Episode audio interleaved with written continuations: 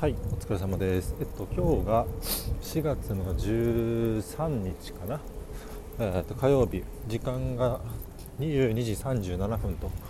いうことでちょっと遅いんですけども、はい、お疲れ様でした。で今日がですね、えっと資料作成についてっていうところで、あの過去何度かまあ、資料作成については話をしてたんですけども、えっと今日も、えー資料作成について。でまず、えー、と一つツイートをしたのでまず読み上げます、えー資料作成の際プレゼンを受けている立ち、えー受けている側に立ってみるってことが意外とできていないケースが多い、えーと文字なんて正直ほぼ誰も読まないし図やグラフがあればそこにしか目がいかない事実を資料作成者はどれだけ認識しているんだろうか。という内容の ツイートをしました。であの前にも何度も話をしてるんですけど、えーっと僕は今職種上、えーっと資料を基本的には作成する立場にはないです。なので基本作成をしないですけどあの前職では資料作成をお結構ゴリゴリやってたんでそれなりにその、えーっと相手に、えーっとどうこううまく伝えるか資料を使ってどう伝えるかみたいなのを意識して、まあ、仕事をしていたので、あのまあ、そこらの新卒が作る資料には全然負けない。自信はあるんですけどうーん今日、あのまあ、こういうふうに思ったのも、あのたまたま今日、えーっとまあ、部の全体会みたいな感じでえーっとまあ、事業部長とか、まあ、マネージャークラスの人が、えっとまあ、事業の計画とかあの今後のこう、まあ、方向性みたいな部分とかをプレゼンテーションする、えー機会がまありましたと。で、えーっと僕含め、えーメンバーはあのそのプレゼンテーションを受ける側で、えーいろいろとこう資料を使いながらプレゼンテーションしている姿とかを見ていたんですけども改めて考えるとあのプレゼンテーションを受ける側ってあんまり機会としてないなっていうのをこう思ってあの普段あの話す側なのでクライアントに対して。なのでそういう受ける側としての目線に、えー、と実際に、えー、と受ける側として、えー、と資料を見たりとかっていう機会があ結構珍しいので、うん。まあ、新鮮だったんですけどまあその資料が結構やっぱ見やすかったんですよね。でいろいろ多分工夫がされていてでまあ普段ですねあの、まあ、ちょっと愚痴っぽくなるんですけど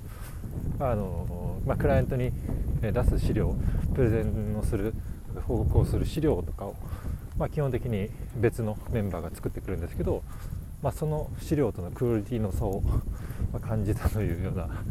話ですね。うん、であのこのまあ、もちろん今日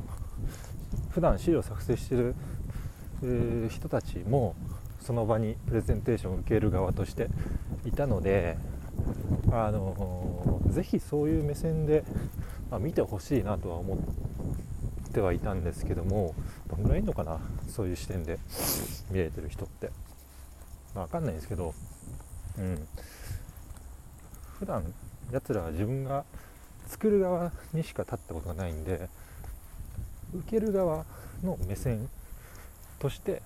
今自分がどういう部分資料のどの部分を見てるのかっていうのをちゃんと意識してあの、まあ、せっかくの機会なんでプレゼンテーションを受けてほしいなと思ったんですけども、まあ、どれぐらいいるのかなという感じですね。はい、であのすみませんちょっと話それちゃったんですけど、うんとうんまあ、やっぱり今回プレゼンテーションを受けてすごい見やすかったです。でどういう点がやっぱ良かったかっていうとあのまあさっきツイートでも話したようにあのプレゼンテーションを受ける側って文字とか読まないしあの図や表とかを、えーにやっぱり目が行くので基本的にそこしか見ないっていうのが受ける側の目線なんですけどそういう図や表とかに、えー、のどこを見てほしいかっていう強調とかあとはうんとその伝えたいことを結論で一言でまとめるみたいなでかつそれってあのよくあの普段あの僕があの資料連携もらっているケースとかだとあのなんか結論がよく分かんない端っこの方に書いてるんですけど例えば図が図とか表が真ん中にあってその補足説明みたいなので上でなんか23行ぐらいでなんかダラダラ書いてると。そんな文章誰も読まないしあのたとえ赤文字にしてたとて多分読まないんですよ。だそういう見せ方じゃなくてちゃんと図や表のえーと、見せたい部分に強調してでそこで伝えたいメッセージを一文入れるみたいな、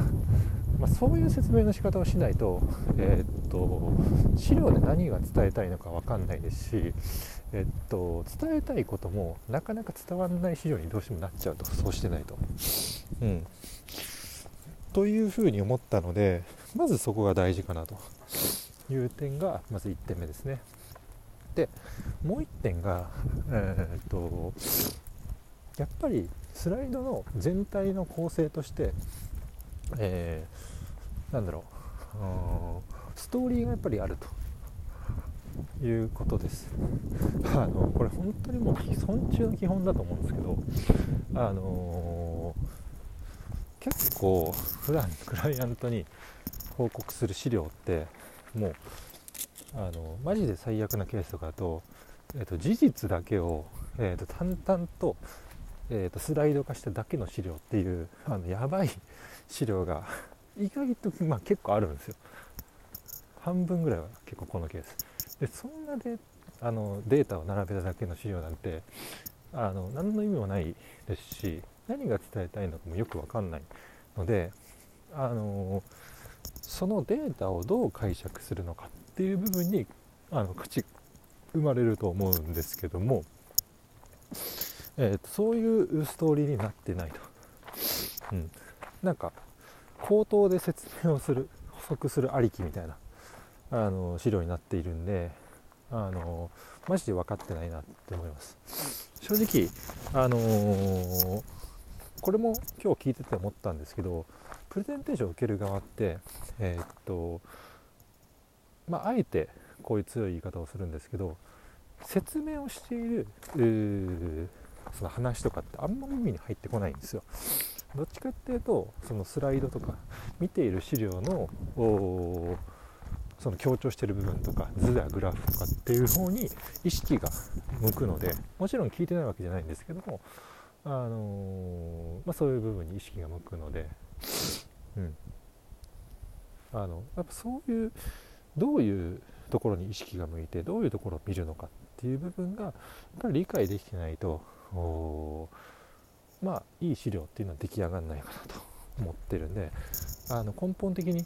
あのそういう受ける側に立って資料を作成する、まずこのスタンスができてないんだろうなと改めてあの思いました。普段ですね、うん、なのであのどっかの機会でまあこういう資料がこういう資料というかそのできてない側の資料ができ出てきたら、まあ、こういう今日思ったこととかをまあ話をしてみようかなと思うんですけども、うん、まあどこまで伝わるかでどこまで改善されるかは分かんないんですけども、うん、かなって感じです。うん、でまあ